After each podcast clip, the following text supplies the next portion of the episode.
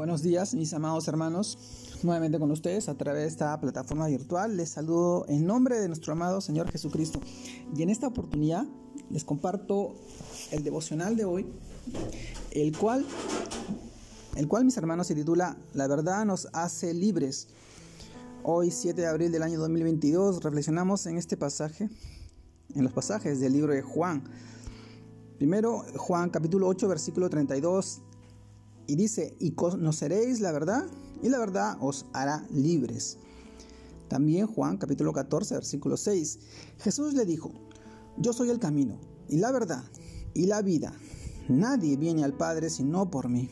Juan capítulo 14, versículo 6. Y también leemos del libro de Juan capítulo 16, versículo del 7 al 11, el cual nos dice, pero yo os digo la verdad, os conviene que yo me vaya, porque si no me fuera, el consolador no vendría a vosotros mas si me fuere, os lo enviaré. Y cuando Él venga, convencerá al mundo de pecado, de justicia y de juicio. De pecado por cuanto no creen en mí. De justicia por cuanto voy al Padre y no me veréis más. Y de juicio por cuanto el príncipe de este mundo ha sido ya juzgado. Juan capítulo 16 versículos del 7 al 11. Mis amados hermanos, el título de este devocional. La verdad nos hace libres. Y hoy eh, reflexionando en el pasaje del libro de Juan, sabemos que hay una gran verdad que es desconocida por todo aquel que no ha escuchado el mensaje de salvación, el Evangelio, y es su verdadera eh, condición delante de Dios. Y en el mundo, mis hermanos, el Señor Jesús, en sus últimos días aquí en la tierra, dijo que dijo lo que leímos ahora en Juan capítulo 16, versículos del 7 al 11 donde dice que cuando el Espíritu viniera convencería al mundo de tres cosas, de tres cosas muy fundamentales, de pecado, de justicia y de juicio.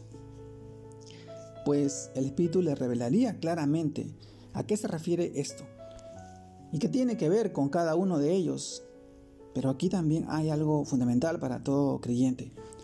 Y es que a través de nosotros, nosotros los, los creyentes, que tenemos al Espíritu Santo de Dios, a los que creen en su nombre, es que les enseñaba, os anunciaba esta gran verdad a todo, y a también a todo no creyente. Y básicamente, mis hermanos, lo que el Señor Jesús quiere que toda persona conozca y reconozca es lo siguiente. Primero, su condición de pecado delante de ellos y su incapacidad de hacer todo lo que Él manda, sus estatutos, sus mandamientos, para sí mismo que la única manera de ser perdonado por Dios y libre de esta esclavitud del pecado es creyendo en Jesucristo, en Cristo Jesús nuestro Señor. Conforme lo declara la Escritura en muchas ocasiones, entre ellas vamos al pasaje de Hechos, capítulo 10, versículo 43, que dice, de este dan testimonio todos los profetas, que todos los que en él, todo lo que en él creyeren recibirán perdón de pecados por su nombre. Segundo, que Dios ha declarado una sentencia para que se haga justicia por el pecado. Y cada persona cada persona cometa, por cada pecado que persona eh, cometa, el cual es la muerte, pero que si asimismo somos librados de esta condena si aceptamos a Jesucristo como nuestro Señor, como nuestro Salvador. Dice el libro de Romanos capítulo 3, versículo 23, que todos conocemos, porque la paga del pecado es muerte, mas la el regalo de Dios es vida eterna en Cristo Jesús, Señor nuestro, nuestro Señor. Mis hermanos, como tercero, que el príncipe de este mundo ya ha sido juzgado. Por ende, toda persona que acepte la autoridad y majestad de Jesucristo es libre de la potestad del diablo, en la cual no nos encontramos. Esclavos dice el libre Colosenses, y despojando a los principados y a las potestades, los exhibió públicamente, triunfando sobre ellos en la cruz. Así que mis hermanos, conociendo el impacto la importancia que tiene esta gran verdad para la vida de toda persona, de todo creyente, no podemos callar. Gracias a que alguien alguna vez nos compartió el poder, el amor, la autoridad de Jesucristo, su evangelio. Es que nosotros tuvimos la oportunidad de creer y ser libres de todo esto que vimos, por lo que no nos queda más que en el poder del Espíritu Santo anunciar el evangelio.